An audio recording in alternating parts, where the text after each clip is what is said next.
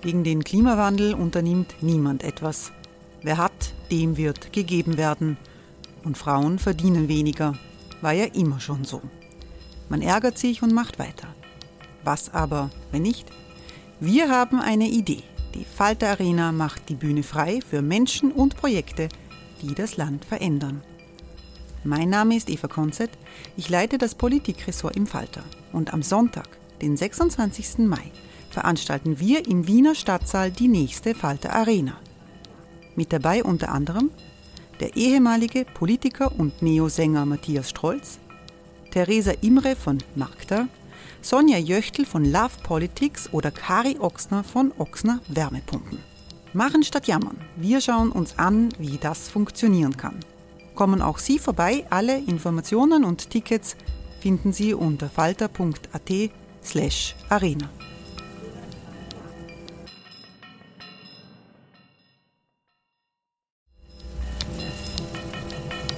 Falter-Podcasts werden durch Werbung unterstützt. Das hilft bei der Finanzierung unseres journalistischen Angebots. Hey, it's Ryan Reynolds, and I'm here with Keith, co star of my upcoming film, If, only in theaters, May 17th. Do you want to tell people the big news? All right, I'll do it. Sign up now and you'll get unlimited for $15 a month in six months of Paramount Plus Essential Plan on us. Mintmobile.com slash switch. Upfront payment of $45 equivalent to $15 per month. Unlimited over 40 gigabytes per month. Face lower speeds. Videos at 480p. Active Mint customers by 531.24 get six months of Paramount Plus Essential Plan. Auto renews after six months. Offer ends May 31st, 2024. Separate Paramount Plus registration required. Terms and conditions apply if rated PG.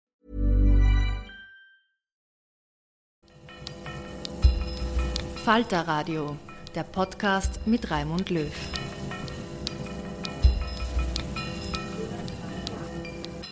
Sehr herzlich willkommen, meine Damen und Herren, im Falterradio.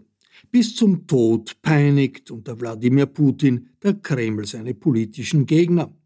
Der Mann von Menschenrechtsaktivistin Jewgenia Karamursa, Wladimir Karamursa, ist nach dem Tod von Alexei Nawalny der prominenteste politische Gefangene Russlands. Jewgenia Karamursa ist Übersetzerin und russisch-amerikanische Aktivistin. Sie lebt mit den drei Kindern in den USA. Wladimir Karamursa, ihr Mann, ist in Russland zu 25 Jahren Gefängnis verurteilt worden, weil er den Krieg gegen die Ukraine abgelehnt hat. Er ist Journalist und ein enger Freund des vor Jahren vor den Kremlmauern ermordeten Oppositionspolitikers Boris Nemtsov. In den USA und Europa hat sich Karamursa für personenbezogene Sanktionen gegen Personen eingesetzt, die für Repressionsmaßnahmen in Russland persönlich verantwortlich sind. Es sind dies die sogenannten Magnitsky-Gesetze, die es in den USA und in der EU gibt. Schon vor Jahren war Karamursa in Russland mutmaßlich vergiftet worden. Im Gespräch mit Tessa Schischkowitz spricht Evgenia Karamursa, wie es ihr Mann nach dem Tod Nawalnys geht. Sein Leben ist in höchster Gefahr. Sie zeichnet Ähnlichkeiten und Unterschiede des Putin-Regimes zum Stalinismus auf. Und sie ruft dazu auf, bei den bevorstehenden russischen Präsidentschaftswahlen den Namen Nawalny auf den Stimmzettel zu schreiben. Das Gespräch im Bruno Kreisky Forum wurde am 20. Februar 2024 aufgenommen. Es wurde auf Englisch geführt. Zuallererst berichtet Jewgenia Karamursa von ihren letzten Kontakten zu ihrem Mann. I uh, have not spoken to Vladimir in almost a year, but I was, uh, um, I did receive a note from him um, through the prison correspondence system, prison mail system, and also his lawyer went to see him yesterday, and uh, um, he found Vladimir absolutely enraged in his cell because of the murder of Alexei Navalny. Yet another one of our colleagues, yet another one um, formidable, intelligent, brave, um, pro democracy politician was gunned down by the Putin regime. This is not the first time in our life that this happens. In 2015, um, Boris Nemtsov was assassinated under the Kremlin walls. This was someone very close to Vladimir, to my husband, and uh, he took it deeply personally, and I don't believe that he ever uh, came to terms with that assassination, and now yet another one. Boris Nemtsov was my husband's mentor, and then he became his close friend, and then became our daughter's godfather. So in uh, February 2015, Boris Nemtsov was assassinated, and two months after that, my husband Vladimir collapsed in Moscow with very weird symptoms.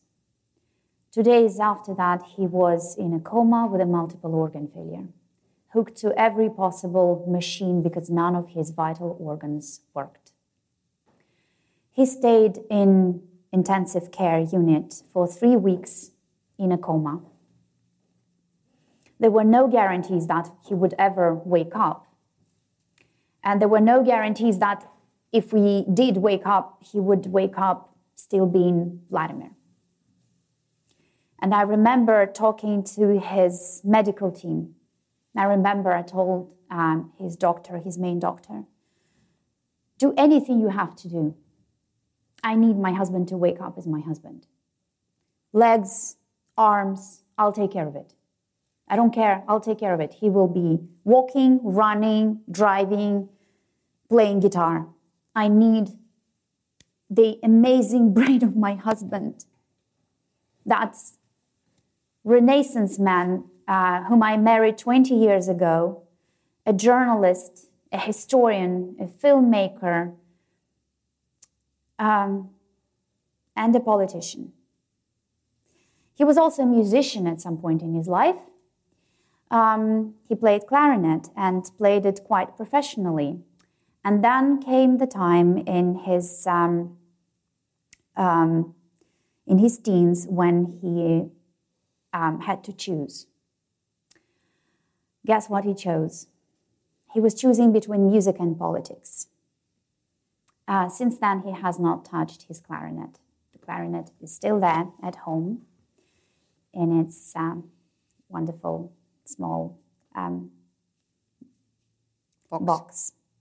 So um, I've been living for 20 years with someone who refuses to accept the future that Vladimir Putin planned for our country. Uh, I've been living with someone, been sharing my life and raising kids with someone who believes that our country deserves better. And he does not believe that because he is somehow uh, misinformed about the Russian population. He does not believe it because he's uh, just some, um, some unkillable optimist. No, he believes it because he saw these people, he knows these people, he worked with them. Um, when he worked for the Open Russia Foundation of uh, Mikhail Khodorkovsky, he traveled across the entire country, building a network of activists, journalists, young politicians around the country. And uh, whenever he would come back home to me and the kids, he would talk about these amazing people he met there and there and there again. And he will he would tell me about how um, how enthusiastic they are, how knowledgeable, what kind of uh, informed questions they asked, um, how much they knew about their regions, how much they knew about the local structures that they wanted to develop. He saw the hope in these people. And this is the reason why my husband continued his work and his fight and continues even from behind bars. This is why he believes that a different future for Russia is possible despite it all. Because the reason uh, we see Russia in today's state is because the regime has done everything to destroy the social institutes, to destroy horizontal connections in society, to disinform society to a very deep level. The Russian population, uh, the majority of the Russian population that still relies on TV as the main source of information, sad truth, but yes, has not had access to one single independent TV channel since 2003. That's 20 years of hearing the same message repeated again and again and again from all channels. Russia is this great country trying to get up from its knees while everyone out there wants to see Russia's demise. Um, well, but Vladimir Putin did not jump out of the box. He has been on the scene for almost a quarter of a century. To some, it was obvious where he came from and what he would do to the country.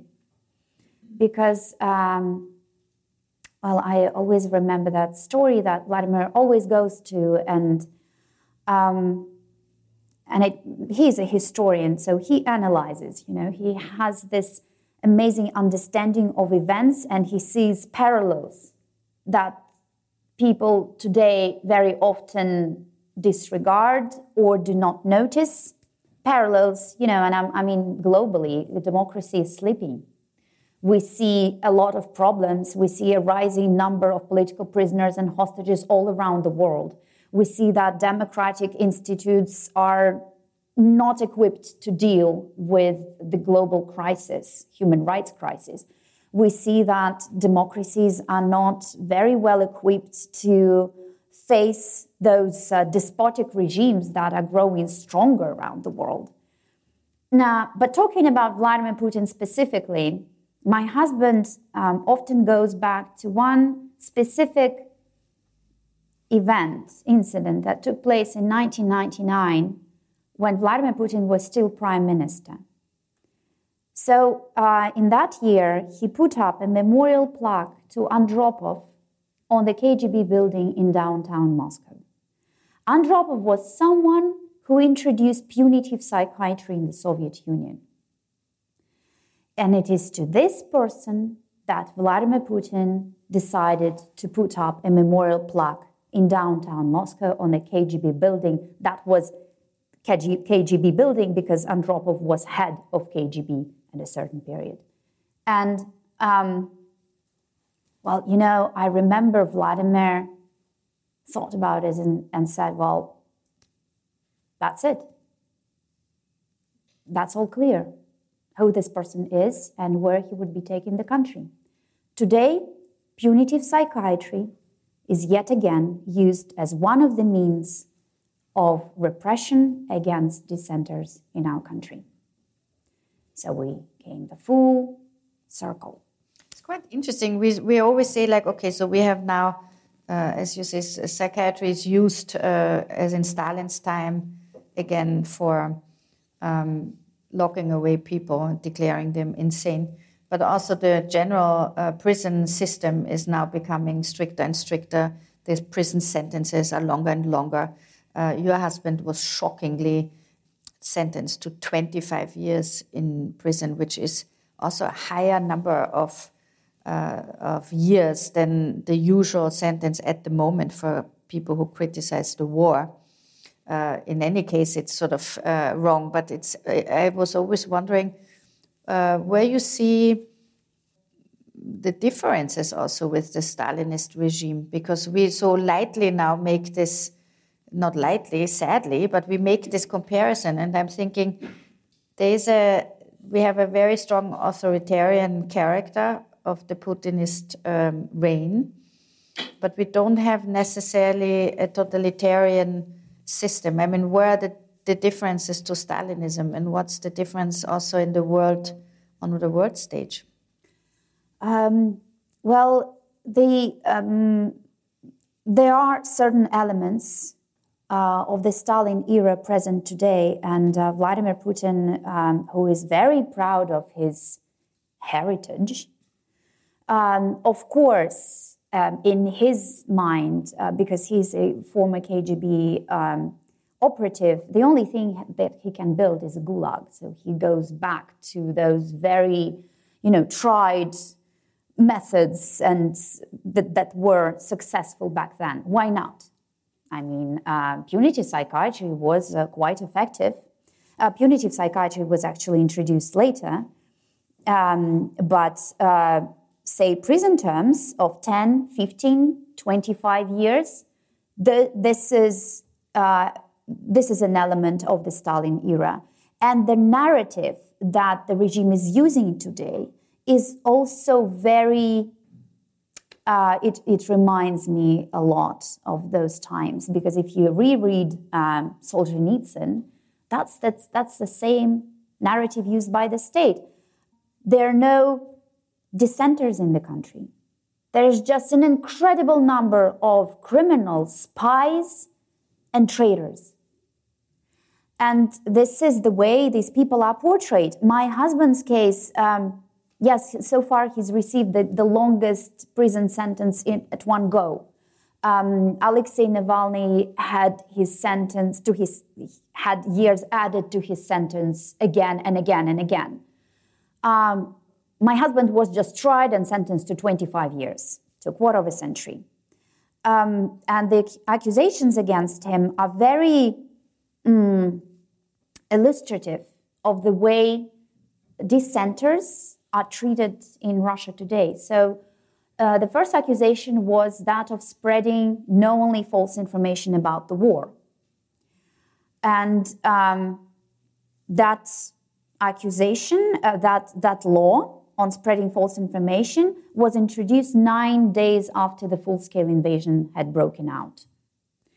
Because the regime realized that there would be people talking against the war. There would be people trying to voice their opposition, so a specific law was adopted to target these people. And uh, that law, um, um, under that law, a person can go to prison to, for 10 to 15 years.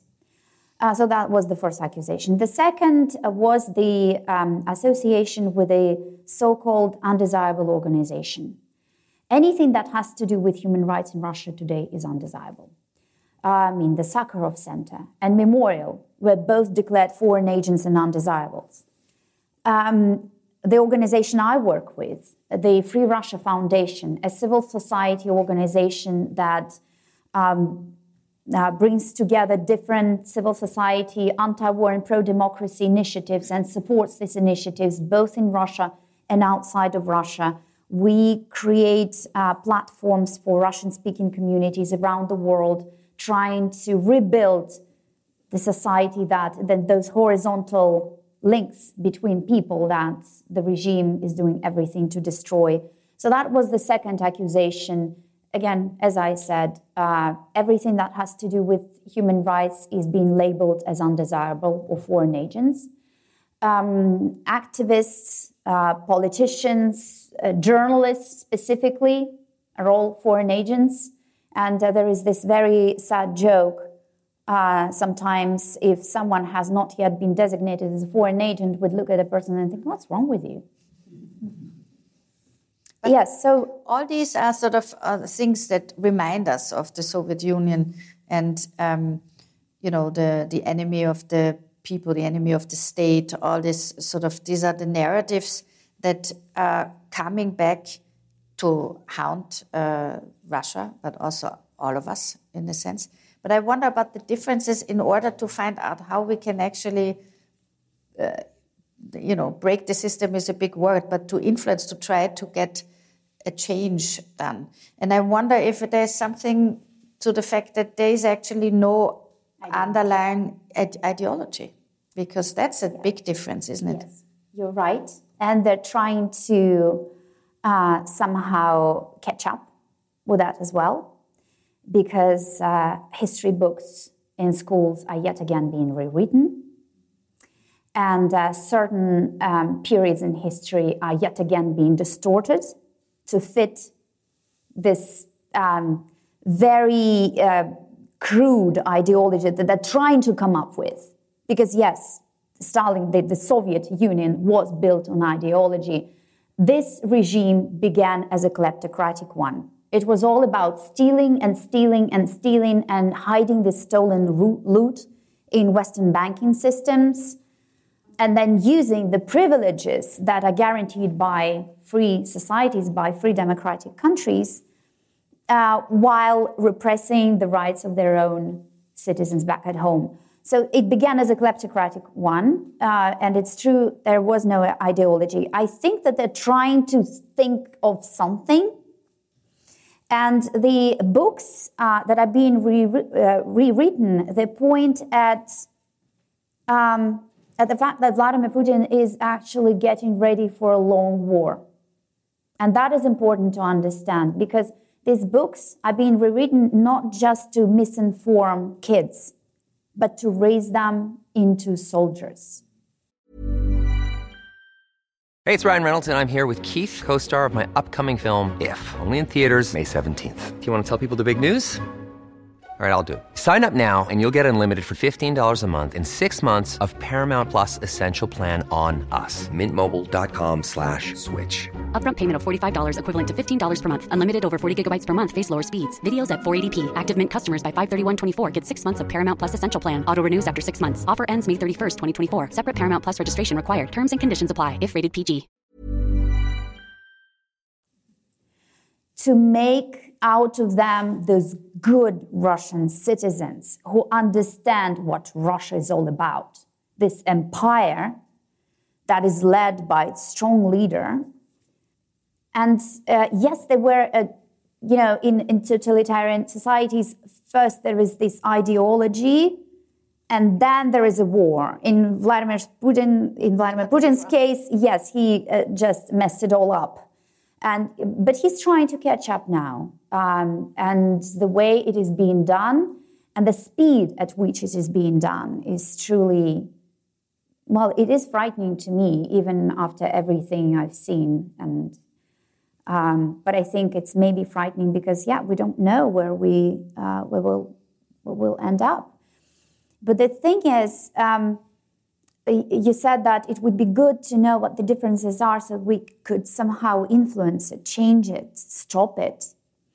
There is no silver bullet here.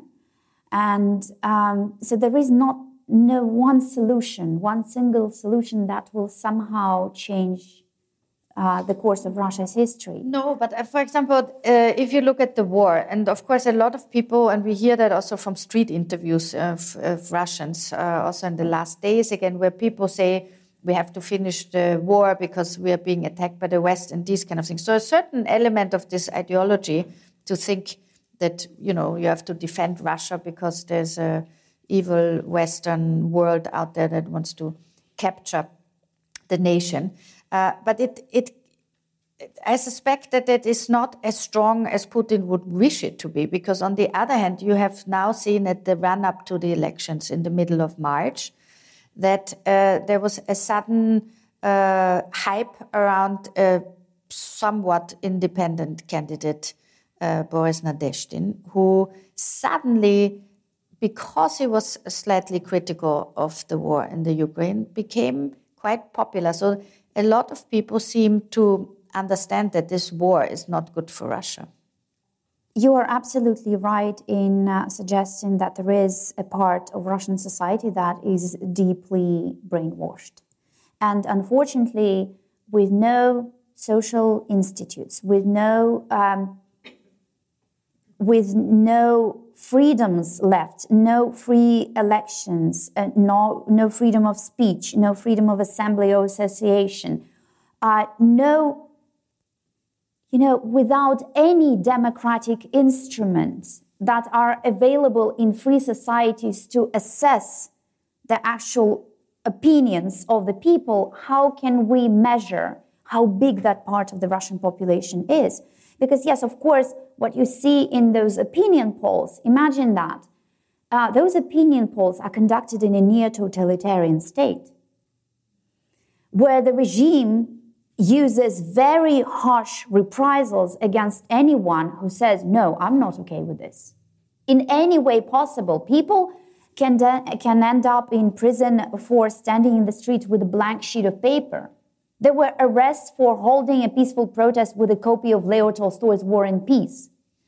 In 2022 alone, at least 565 minors were arrested, and against nine of them, criminal proceedings were initiated before the age of 18. Nikita Uvarov uh, went to prison for uh, five years. He was 16 at the time of his sentencing. for um, planning to blow up a, a, um, an FSB building in the computer game Minecraft. A 72 year old woman went to prison for five years for putting, uh, for making posts about the war. So, in this society, imagine being approached by someone in the street with a camera and they say, What do you think about the war? But tell me honestly, what would you say if you knew what might happen to you in case you told the truth? And it's, uh, uh, to me, uh, you know, uh, it's uh, very, I hear sometimes uh, answers in these street polls when people are asked the question and said, and they would answer, I don't want to go to prison. What do you think they actually think, these people who say that? In a near totalitarian state, trusting opinion polls conducted in a near totalitarian state is a very wrong thing to do. And we, could, we should judge about the state of that population, the state of mind of people in that population by some secondary signs. Like, like the fact that Russia placed second worldwide in 2022 by the number of VPN services installed. Or uh, the fact that even despite these very harsh reprisals, um, thousands of people went out to lay flowers um, over the last three days to commemorate slain Alexei Navalny or the fact, like you mentioned, this short lived campaign of Boris Nadezhdin.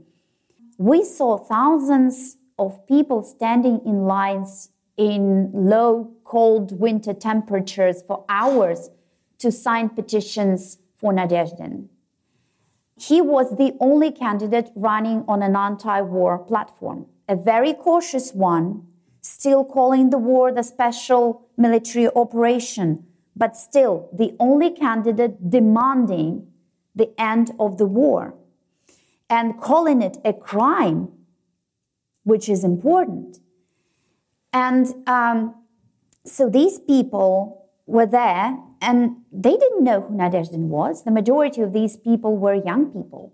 And uh, Nadezhdin is from a different generation. They haven't heard of him. They don't know who he is. They don't care. What they care is that he's anti war. And those who knew Nadezhdin in those lines, they knew that he was quite a questionable character, to tell the truth. There are many questions that can be asked about Nadezhdin, but again, he was the only one running on an anti war platform. And like my husband commented during a court hearing on the, the video, he said these people were there not to sign petitions for Nadezhdin, but to sign petitions against the war.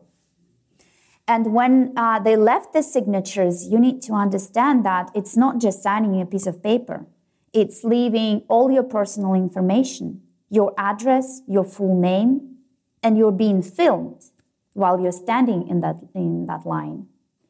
And later, uh, Vladimir Solovyov, this odious Putin propagandist, also already commented that uh, we now know the names and the faces of all the traitors. Traitors, he called these people in lines. So these are secondary signs that show that the support that Vladimir Putin claims he has, that's, that's got nothing to do with reality. Because the, um, the difference here is not in, um, I would say that it's not the even the quality of people who are in the street, uh, the, the quantity of people who are in the streets, but the quality of that protest, because you, uh, these people do this knowing quite well that they can be thrown in jail for many years, that they can be deprived of parental rights, and that scares me the most mm. as a mom of three, uh, that they can be tortured and killed. We began this evening by commemorating Alexei. Well, in 2023 alone, that year alone, last year alone, according to human rights organizations, at least 50 people died during arrests or in pretrial detention across the country. At least 50.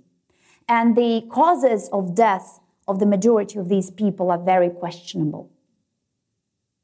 They're just the circumstances of their death deaths are very questionable.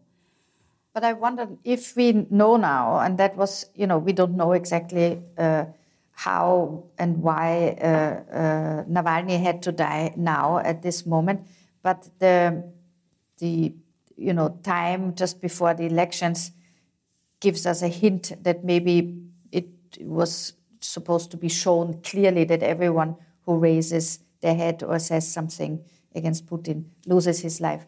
So I imagine that it's even much more difficult now to do to think about strategies also how to deal with the elections. So the last idea that Navalny floated was to go at noon during the election when the, the uh, stations are open and to uh, show up just by numbers of force and say like okay we're coming to the elections but just at a certain point when everyone knows this is the opposition showing up and also crossing out uh, all the names on the ballot paper and writing down Navalny there. Is this something that you think is makes sense? Well, it's I know that how important it is for people that are not alone to know that they're not alone in this. Um, my husband uh, wrote to me that over the past few weeks he um, he'd been receiving letters talking about that short-lived campaign of Nadezhdin. And they were not talking about Nadezhdin himself. They were saying how exhilarated they were to see these lines in the streets and to realize that they were not alone in thinking the way they thought. Because the regime is doing everything to isolate people, to, um, to make them feel like they're some weirdos and they are in the minority, that no one else thinks this way. And so that, um, that act that was that that uh, collective act allowed them to show solidarity with each other so this is why it was incredibly important to people in russia to be able to do this and talking about the election alexei uh, yes he did call um, uh, i don't remember who this initiative was launched by um, but alexei definitely supported it um, noon against putin. And um, I know that all the pro democracy forces I can think of are supporting the idea uh, of going there at noon to show up in big numbers and also to see each other. Again, like in the lines, um, putting their signatures uh, for Nadezhdin. But also now, after the murder of Alexei, I am calling on everyone, and my husband supports this, and other pro democracy and anti war Russian forces um, are calling for the same. Uh, we are calling on Russian citizens to not just go there at noon and cross all the candidates out, but to write Navalny across the ballot. I know that my husband did that uh, in previous elections, only he wrote Boris Nemtsov. That was a president, the best president Russia never had, like my husband says.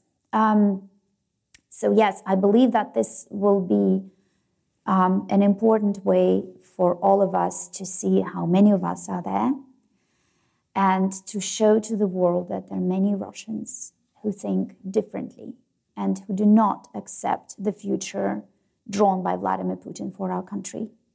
But of course, he will still be yes. re uh, crowning himself as the Tsar of Russia.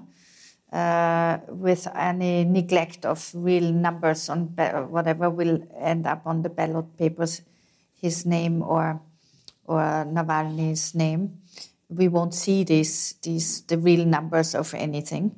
Um, so wouldn't it make sense to just simply also boycott these elections and say this is just an illegitimate president reappointing himself. Uh, this is an illegitimate president reappointing yourself, himself. You're absolutely right. Um, and in my talks with uh, politicians, I point to the fact that um, Vladimir Putin has no legitimacy here and should be treated and called um, out for who he is a criminal wanted by the ICC. by the International Criminal Court, not a legitimate leader of the Russian Federation. Um, and there are uh, very specific uh, legal grounds for that. The Parliamentary Assembly of the Council of Europe adopted a resolution um, following the so called referendum in Russia in 2020 that basically destroyed the country's constitution, allowing Vladimir Putin to crown himself a czar forever. Because if you look at the amendments made to the constitution, you will realize that there is not one single thing that Vladimir Putin cannot do. He has absolute power in the country. He destroyed the country's fundamental law and acquired absolute power through doing this. Um, the second uh, reason, and so the, the, Parliamentary Assembly of the Council of Europe um, revised these results of the so called referendum and concluded that the referendum uh, cannot be seen as legitimate, and hence Vladimir Putin cannot be called a legitimate president following the so called election. So they called on all member states to uh, declare Vladimir Putin illegitimate. Um, another very important ground uh, for doing this is the fact that the election will be carried out on occupied Ukrainian territories, where people will be forced to vote. And they will be forced to vote in the right way, you know, in exchange for medication, in exchange for humanitarian aid. How can a process like that be seen as a legitimate democratic process by the democratic world? Not to mention the fact that Vladimir Putin uh, either forced out of the country or physically eliminated all um, really strong contenders to competitors to his rule. He um, murdered Boris Nemtsov, he murdered Alexei Navalny, he forced many politicians out of the country. So I believe that um, declaring Vladimir Putin as illegitimate will be a very important signal, both to the Kremlin, very important message, both to the Kremlin and to that part of Russian civil society that is trying to do everything to somehow bring closer the day when all this ends. Mm.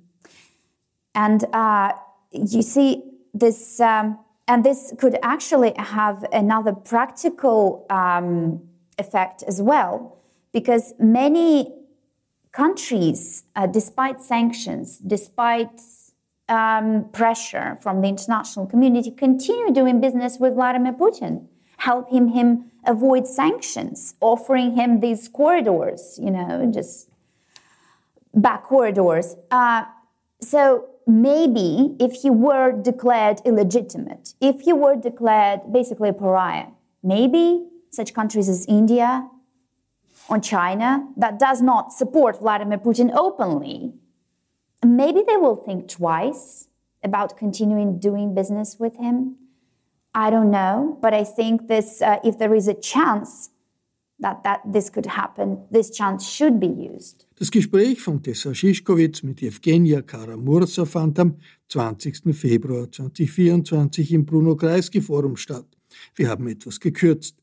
Beim Kreisky Forum bedanke ich mich sehr herzlich für die Zusammenarbeit.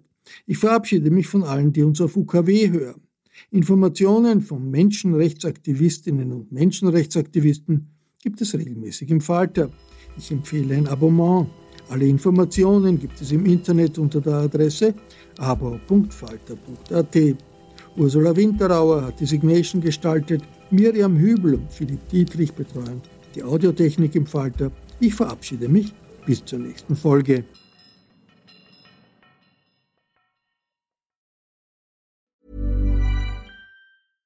Imagine the softest sheets you've ever felt. Now imagine them getting even softer over time. That's what you'll feel with Boll and Branch's organic cotton sheets. In a recent customer survey, 96% replied that Bowl and Branch sheets get softer with every wash. Start getting your best night's sleep in these sheets that get softer and softer for years to come. Try their sheets with a 30-night guarantee. Plus, get 15% off your first order at bollandbranch.com. Code BUTTERY. Exclusions apply. See site for details.